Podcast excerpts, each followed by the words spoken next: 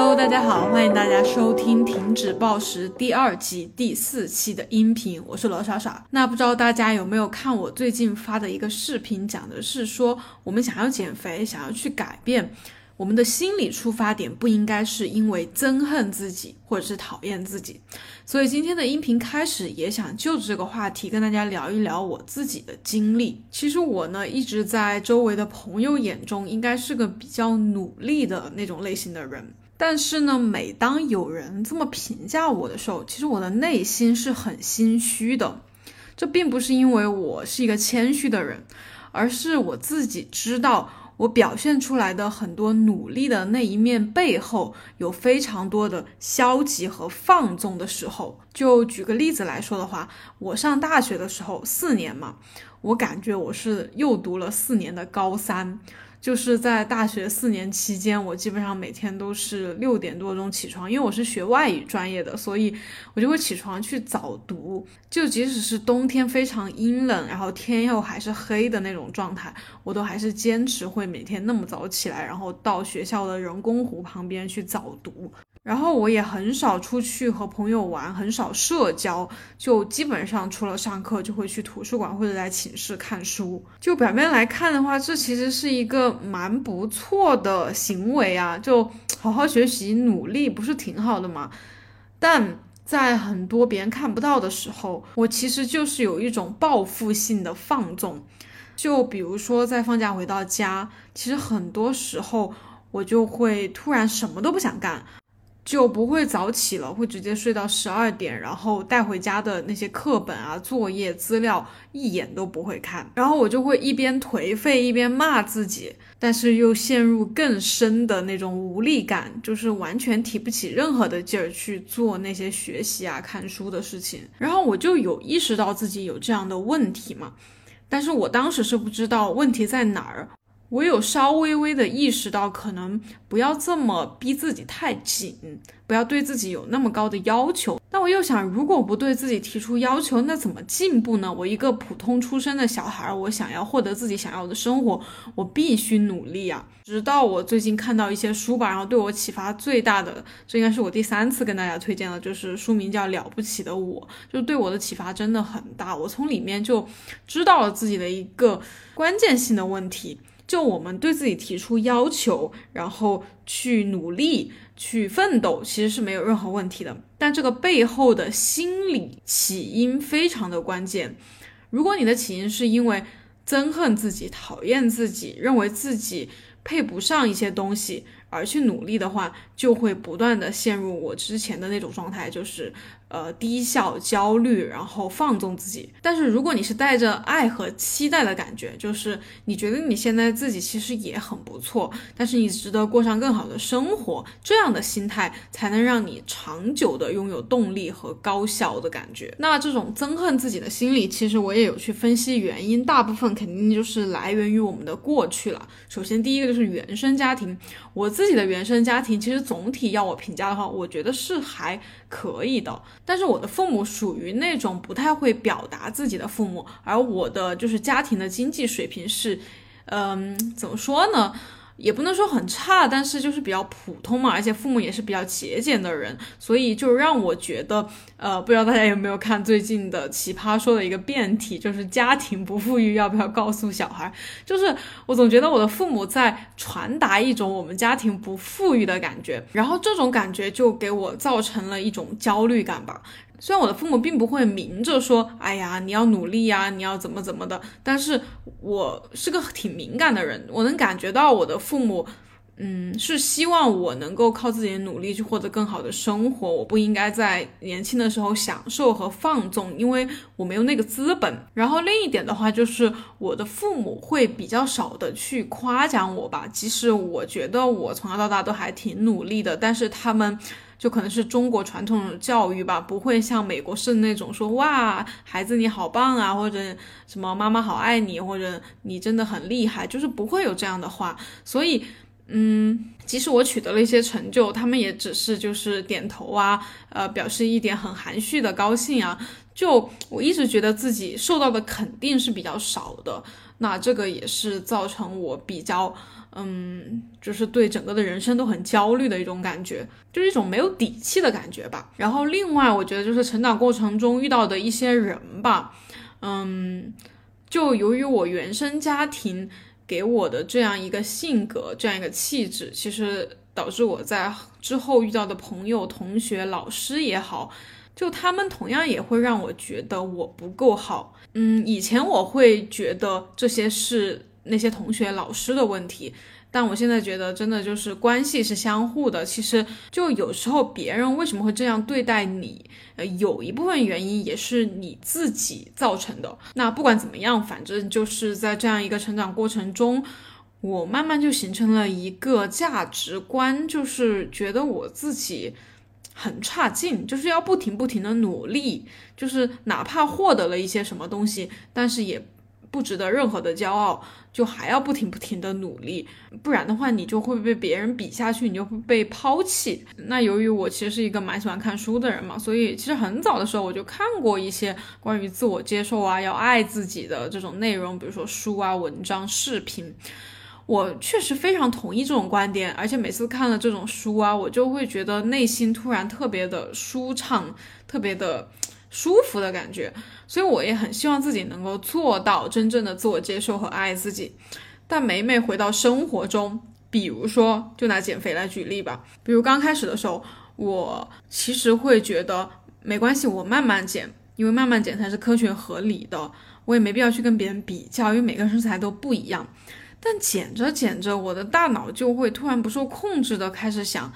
哎，我什么时候才能瘦到，比如说九十斤，比如很瘦的那状态，嗯，比如说像某某某那样，会想，哎，我就不能再努力一点吗？再逼自己一把，然后我就确实会去让自己疯狂的运动，过量的运动，然后会让自己少吃，也就是节食挨饿，甚至是不准自己休息。我觉得。在当时的我的感觉里，我觉得这种自我虐待虽然会让身体很痛苦，但是可以让我的精神缓解一下，就是缓解我那种焦虑的感觉。但那种缓解真的就是暂时的，我会变得越来越焦虑，因为和别人的比较是没有尽头的，努力也是没有尽头的，我们的欲望更是，就是我们永远达不到那种好足够的那种感觉。所以，当我随着成长吧，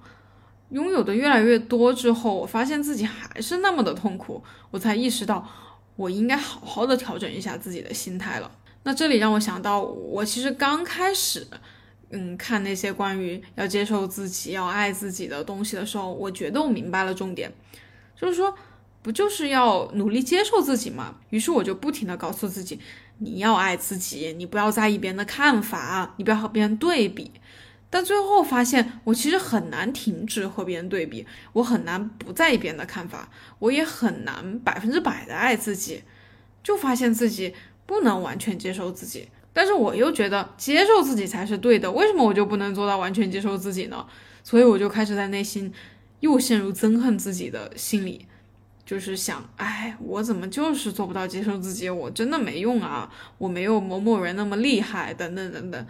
接着就会丧失动力，自暴自弃，就是一种又回到 原来的那种状态当中的感觉。但其实大家想想，就执着于我一定要接受自己，就是我做不到接受自己的根本原因。那接受自己其实就是不要做任何的抵抗，就你现在是什么样子。就接受它，不要去说我一定要改变才是真正的接受自己。所以也想跟大家分享一下，就是在过去几个月吧，也就是去年的最后一两个月，我其实是陷入了蛮严重的迷茫的。但后来帮助我走出来的还是接受自己，因为我过去的呃十一月和十二月都非常的颓废。一方面是因为冬天到了嘛，又懒得不想去运动，又长胖了。另外就是做视频方面啊，又没有特别大的进展。然后就陷入了深深的自我怀疑和深深的焦虑，然后这种焦虑又让我陷入那种毫无动力的感觉，想要放纵自己的感觉，就是做什么都提不起来劲儿，就真的是非常颓废。就是早上比较晚起来，可能十点、十一点，然后随便吃点东西。但我挺好的，就是我真的没有暴食，虽然吃的比较多，但真的没有暴食，就是吃饱了就不吃了。啊，但是由于我胃口比较大，所以我还是发胖了。呃，吃完饭之后，然后就躺在沙发上就看手机，看一些有的没的，然后然后和狗玩，和猫玩，然后也不知道走来走去，不知道在干嘛。然后过一会儿就，嗯，又到了吃饭的点，又吃点东西，吃点零食或者什么的。然后又到了晚上，又看一下。就是看一些有的没的的书啊，看又看一下手机啊，这种把时间全部消磨掉，然后大概晚上也睡得比较晚，就一两点，然后就这样一直重复了两个月。那这种状态的，那我陷入这种状态的时候，以往的我就一定会在心里骂自己，说你这个人啊，真的是又这样，就是会这样说。但这两个月里，每当那个习惯性要去骂自己的声音出来的时候，我都会一把把它关掉。我会说，没什么，你只是需要休息，你可以这样，即使不努力、不振作起来也是可以的。因为没有人可以永远积极向上，我相信你会好起来的，你不用害怕，没有人会骂你，没有人会责备你。于是。我就真的什么都没做，就让自己颓废，然后也没有说硬要去改变，硬要去正能量起来。嗯，虽然不是很迅速的好起来，但我觉得是很从根本上的好起来了。就以往我从负能量状态下振作起来，都是我通过骂自己，呃，给自己打鸡血，呃，喝一些毒鸡汤。然后这一次我真的就是感受到一股内心深处的那种。爱和信任的感觉，就是一种好像有天使来到你面前的那种，那种很温暖、很踏实的感觉。所以我现在就是那种缺失感会稍微少一些。就最开始我跟你们讲的是，我总觉得自己是呃没有什么底气的活在这个世界上，因为我嗯出身普通，呃长相啊身材普通。然后你要说知识、智慧啊什么也是普通，就我会很害怕自己没有办法呃获得我想要的那种生活。但现在我会觉得我现在过的生活已经是我想要的生活了，因为我特别特别喜欢自己了。所以最后想说的就是，如果大家也有这种低迷的时候，真的不要憎恨自己，接受任何状态的你吧，不要被内心那个批评的声音打倒，加油！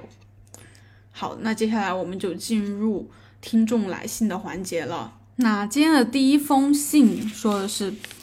嗯，耍耍你好，关注你很久了，嗯，希望我的问题能被你看到。我以前身高一六六，体重五十一公斤左右，我极其不爱运动，基本上能坐着就不站着，但属于瘦子饮食，虽然时不时会吃一些高热量很高，呃。虽然时不时会吃一些热量很高的食物，因为以前瘦没有卡路里的概念，又比较重口，但总之体重一直很稳定，波动不大。后来因为失恋什么的，节食了七天，偶尔喝点水，什么都不吃，我一周体重下降了十斤，后来又反弹到一百一十斤，还有点轻微暴食，不过很快好了。我想减肥，但因为什么都不懂，又采取了节食减肥的方法，结果反弹到了一百二十斤。这一次的暴食更严重了一些，但持续时间很短。我最后一次尝试节食加运动，产生了更严重的后果，长达两个多月的暴食，以及体重到一百四十斤。最后这一次，我终于有了暴食这个概念，啊，也是因为你的视频里的知识，停止了暴食。嗯。我常我常听说基因的概念，我想以前的基因应该是不错的，我从小都是瘦过来的。可是这三次节食是不是因为使我的身体有了不可逆转的伤害了呢？是不是我再也不会像以前一样对食欲没有什么欲望，又吃的很少了呢？我的身体的基因改变了吗？好，那这个女生呢，她其实嗯比较短的一封信，但是很清晰的让我们看到了嗯一个。普通的人如何慢慢慢慢的变成了有暴食的问题？我们可以看到，他之前真的是属于一个偏瘦的状态吧，而且他并不爱运动，主要就是饮食习惯让他，或者是天生的一个基因条件吧，让他保持一个比较瘦的状态。但是后来一个小小的契机，让他开始出现饮食上的反复。这个反复可能是突然吃多或者突然吃少，然后他中间。呃，尝试过几次节食，开始就是那种轻微的暴食嘛，而且很短的时间，然后反弹的体重也是比较少的，可以接受的范围之内。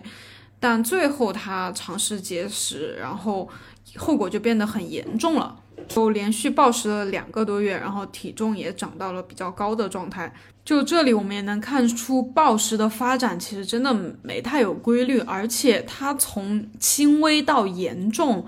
其实发展的很迅速，你根本就没办法防备，一下子就暴食就会很严重。那现在大家都知道，其实暴食的一个触发的事件，大部分都是因为节食。那关于节食为什么会造成比较严重的后果呢？我先推荐一下，大家可以看一下我之前出的一个视频，叫《悠悠球式的减肥造成的永久代谢损伤》，就里面有比较详细的去讲这种。呃，快速减肥节食啊，就是会改变我们身体的，嗯，你可以理解为基因或者是它的一个运转的规律，然后导致我们变得更加容易长胖。那我这里简单再跟音频的各位讲讲哈，节食它主要是会从三个方面去改变我们身体的一种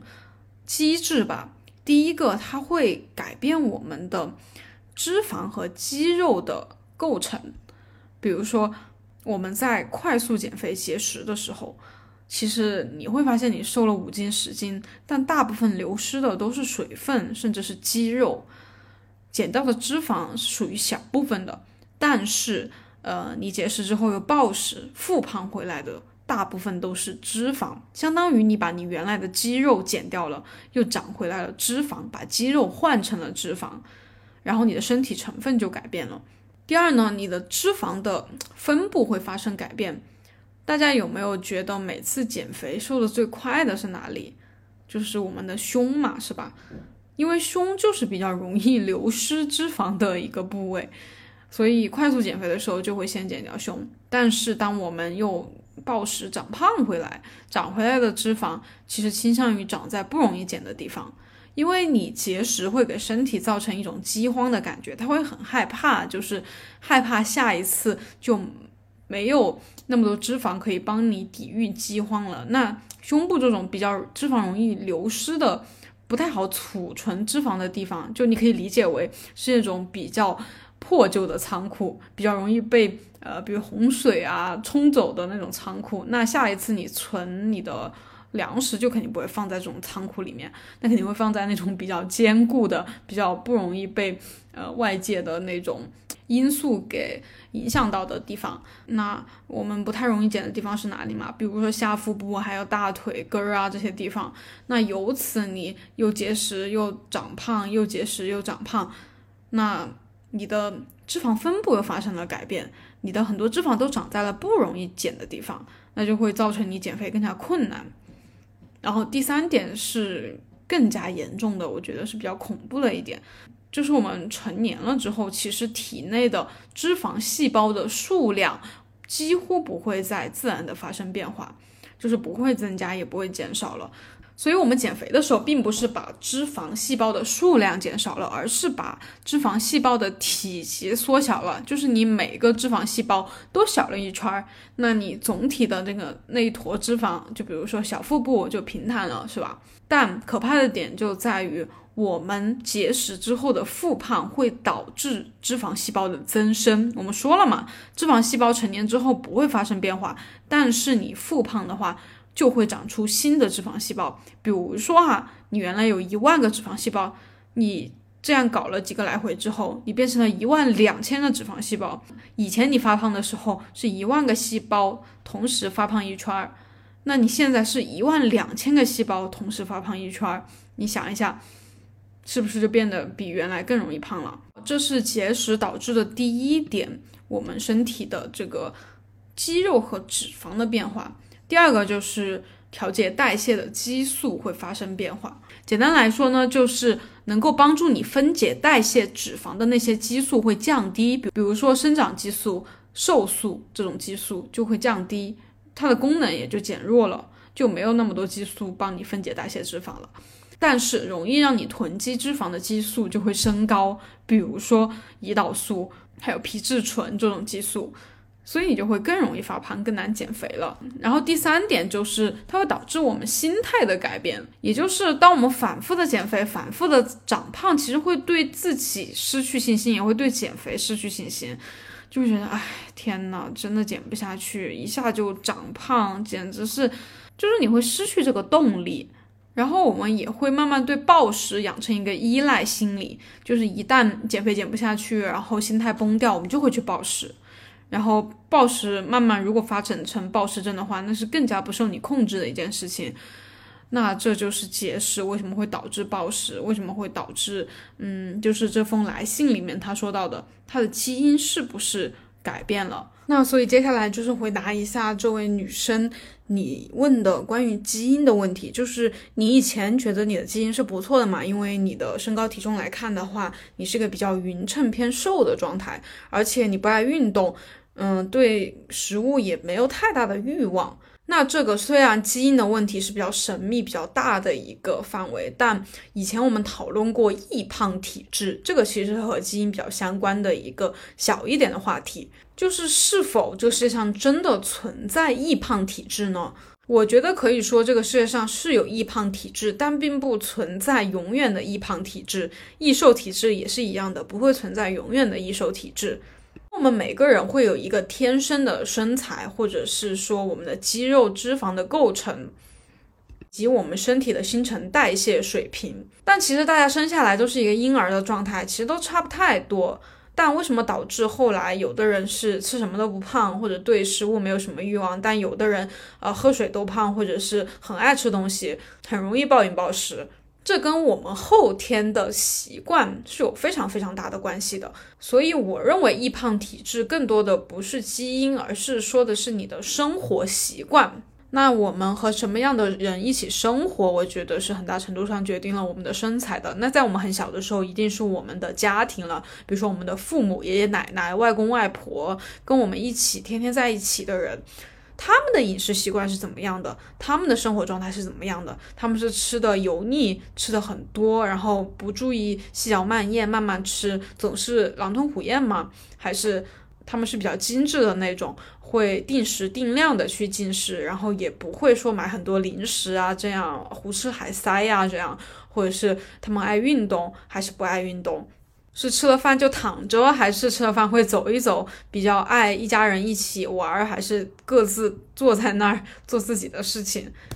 那这位女生，我不知道你的家庭是怎么样的饮食习惯哈，但是我可以推测，很大程度上应该是属于那种。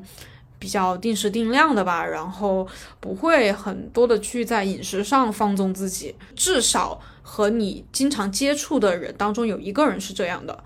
当然，我也听过一些个别的例子哈，就是父母是属于那种比较能吃的，然后他也会因为希望自己的小孩长个子嘛，长身体，就会硬逼着小孩吃各种东西，然后导致小孩从小对食物就比较抵触，比较失去兴趣，就是。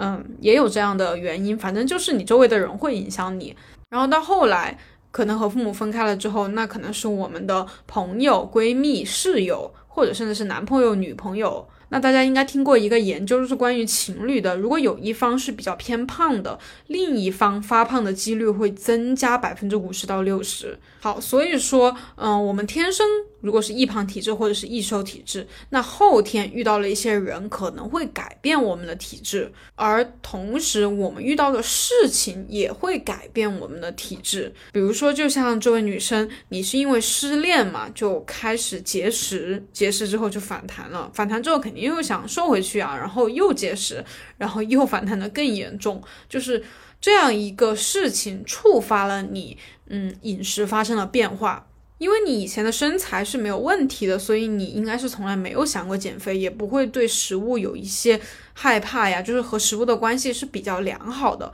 但因为经历了这样的体重的上下浮动，那你和食物的关系，我想是变得是比较紧张了。然后你这种节食的行为，我刚才也讲了嘛，其实对激素啊、脂肪分布啊，包括心态都有很大的影响。那么你整个人的身体和心理都跟以前的你是有比较大的不一样了，所以这就是造成你变化的一个原因。然后呢，我觉得也不用特别的焦虑和害怕吧。既然你可以从易瘦体质变成稍微有点易胖的体质，那你也一定有能力变回去的。那根据我所学的以及我自己的经历来说的话，我这里想给你两点建议吧，就是你现在的身体成分肯定是跟以前是发生了变化的。那么，如果想要变回原来的身体成分的话，我非常非常非常的建议你去做力量训练，而且是一定要做，因为你现在的食欲对食物的欲望已经发生了变化。而且你如果压抑的话，你对食物的欲望会更高。所以你现在想要恢复你的身材，你并不能通过节食或者单纯的有氧，你必须把你体内的脂肪含量降低，肌肉含量提高，也就是增加你身体能够消耗热量的那些东西。就是我们不要再通过单纯的少吃来减肥了，我们一定要通过提升自己的代谢来减肥。第二点呢，就是改变心态。其实关于心态呢，呃，我这些音频啊，以及我最近的一些视频，其实一直一直都在分享。这个心态的改变，真的不是看一个视频啊，看一本书啊，就就可以彻底解决了。它真的需要我们有耐心的，不断、不断、不断的去调整。是相信我，最后的结果一定是好的。就像我在心态调整的过程中，其实也经历过很多次的反复。就是我感觉我好像好起来了，但是因为某些事情，我又会瞬间低落，心态跌到底谷，完全崩掉。但是我没有放弃，继续坚持的话，我心态慢慢又会好转起来。然后心态的稳定，我觉得是让我做很多事情能够比较顺利、比较成功。的一个很大很大的帮助吧，所以，嗯，说再多也都是说，想再多也只是想，就希望你能够，就是切切实实的去行动起来。好，那我们就下一封了。呃，我们今天的第二封邮件，他说的是，嗯，最近呢，他陷入了跟身材有关的苦恼，心情郁闷，思考良久，所以决定写下这封信。嗯。我先介绍一下自己吧，我今年四十一岁。上大学的时候，因为生病服用和注射了激素，导致出院时体重从九十八斤飙升到了一百三十斤，身高是一米六三。我一直是一个对自己要求比较高、要求完美的人，所以那个时候简直不能直视突然变胖的自己，甚至讨厌自己，以至于患上了轻度抑郁。在不知所措下，我于是开始了减肥药、节食和跑步的自虐行为。后来的两三年中，我的体重回到了正常范围，常年保持在九十八到一百零二斤之间。零八年的时候，我做了胆结石手术，术后体重一度降到九十二左右，后来慢慢调整回到了一百零二斤。总之那段时间我一直是开心的，打拼事业，发展爱好，每天都开心和充实。我从二零一六年开始走进健身房，在教练的指导下进行系统训练，目的是保持心肺能力和塑形。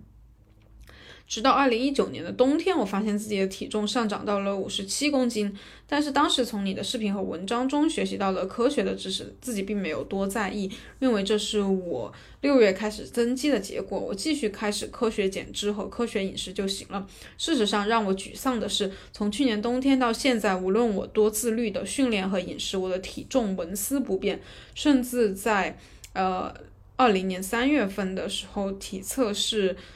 发现体脂率达到了百分之二十八。我记得你的视频说过没有瘦不下来的人，可是我现在开始深深的怀疑自己，并且讨厌自己的念头又死灰复燃了。是我做的不够好吗？是我年纪大了，身体激素的问题吗？为什么周围同龄的女士稍微运动就每天掉秤？从今年三月份以来，我就很不开心，郁郁寡欢，好像体重失控了，我的生活也失控了。我知道这样不好，但是不可否认的是，我很在意自己的身材和外表，我无法忽视他们的改变带给我的压力。经过几天几周的低落，我想还是应该积极的去调整应对。所以这里写下我的饮食和训练，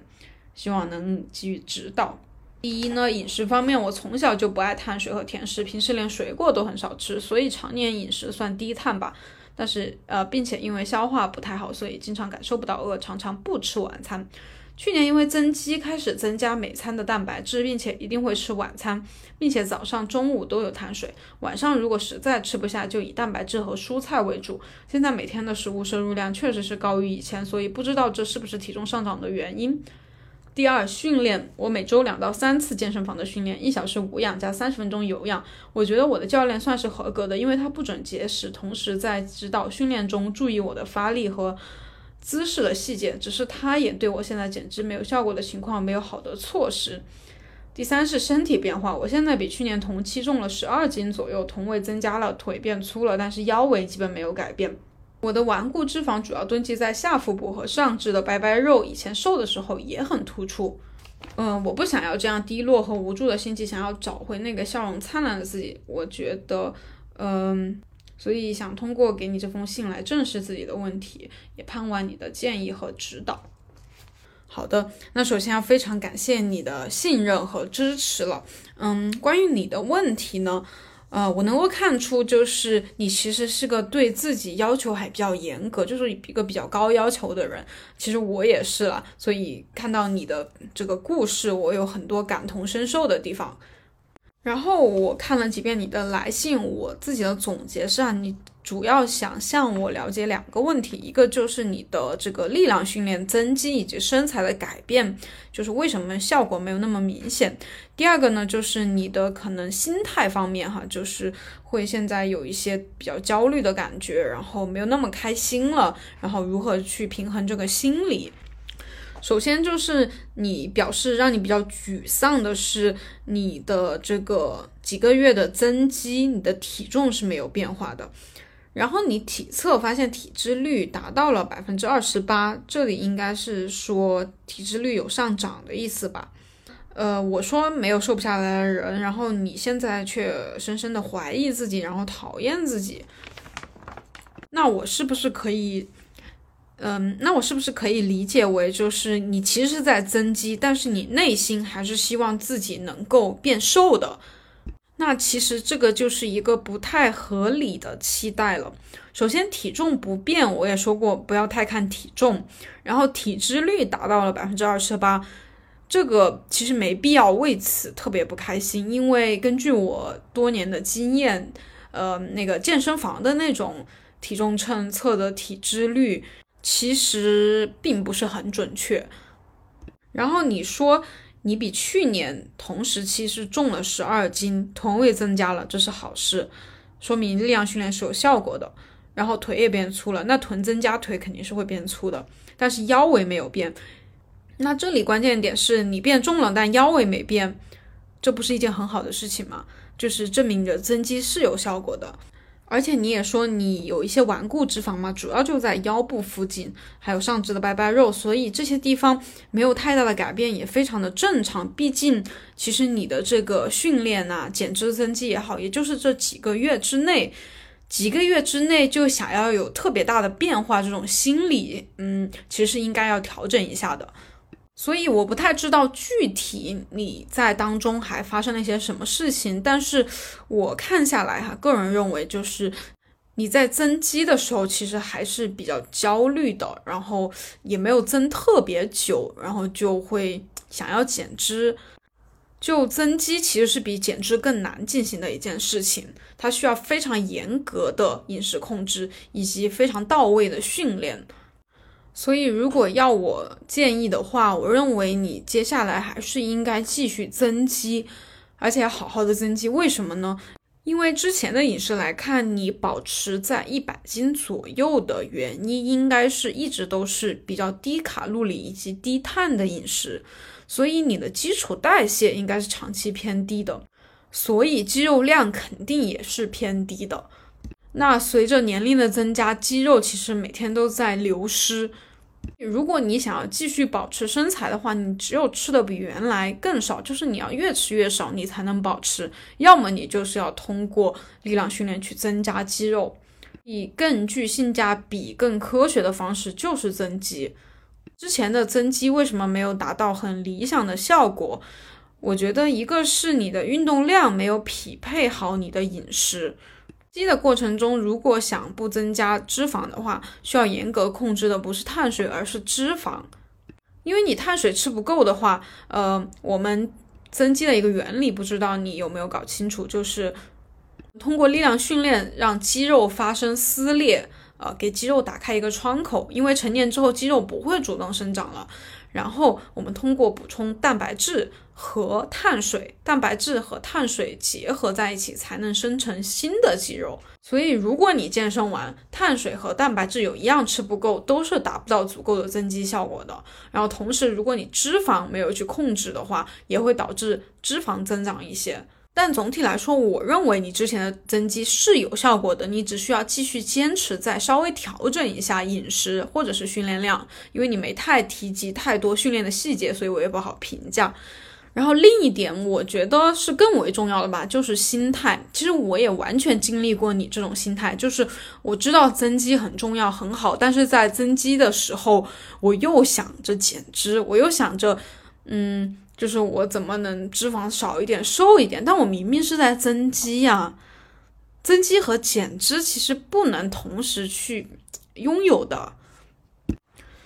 就是你的信中能看出你对体重上涨其实蛮紧张的，这个很正常，每个女生都比较害怕体重上涨。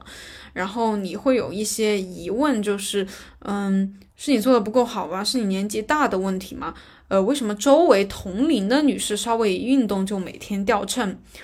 这种心理其实是会非常影响我们的，呃，减脂也好，增肌也好的。因为每个人的身材、每个人的这个内分泌系统、代谢系统、消化系统都是完全不一样的。如果我们总是去和别人对比，就是总觉得要比别人更好，要超过别人，要特别厉害的话，我们就会总是一种痛苦和焦虑的感觉。而这种痛苦、焦虑其实并不会带来特别大的动力，就像我在音频开头里面讲的那样。我们如果带的是一种憎恨自己、讨厌自己、特别焦虑、特别害怕、担心自己的这个目标无法实现、无法过上更好的生活这样的心态的话，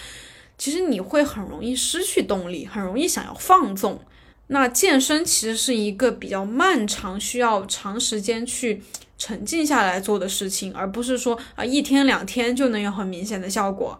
但我不否认有一些天赋异禀或者天生身材比例就很好、肌肉分布很好的那种人，他可能很短时间或者他也不需要付出很大努力，他就有很好的身材。但是那种人跟我们又有什么关系呢？我以前也是个很爱给自己各种压力的人，然后很紧张、很在意自己的身材和外表。但是我发现这一点特质并没有给我带来什么好处、什么积极的东西，反而只是让我很痛苦。那这让我想到我刚才推荐的那本书里面有一个也给我启发很大的观点，就是我们不是大家都喜欢待在舒适区里面吗？舒适区到底是什么？其实并不是说让我们很舒服的一个地方。而是我们习惯性的一个应对生活，嗯，方方面面的方式，就是比如说面对我们的身材问题、我们的减肥问题，我们习惯性的方式就是焦虑，就是和别人对比，就是责备自己、骂自己、紧张。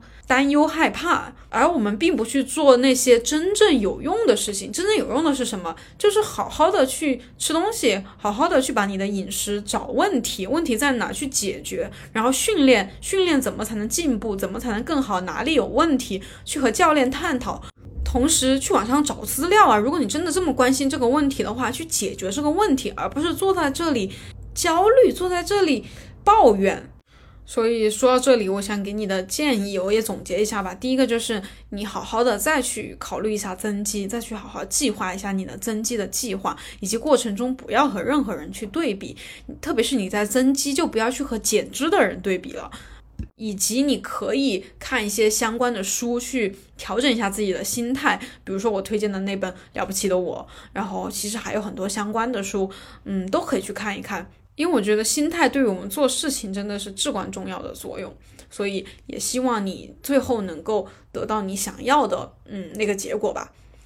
那今天的音频，我觉得时间差不多刚刚好，那就先到这里了。嗯，希望能够给到大家一些启发和帮助吧。也欢迎大家给我的邮箱写信，邮箱呢会在这个音频的那个内容介绍里面。那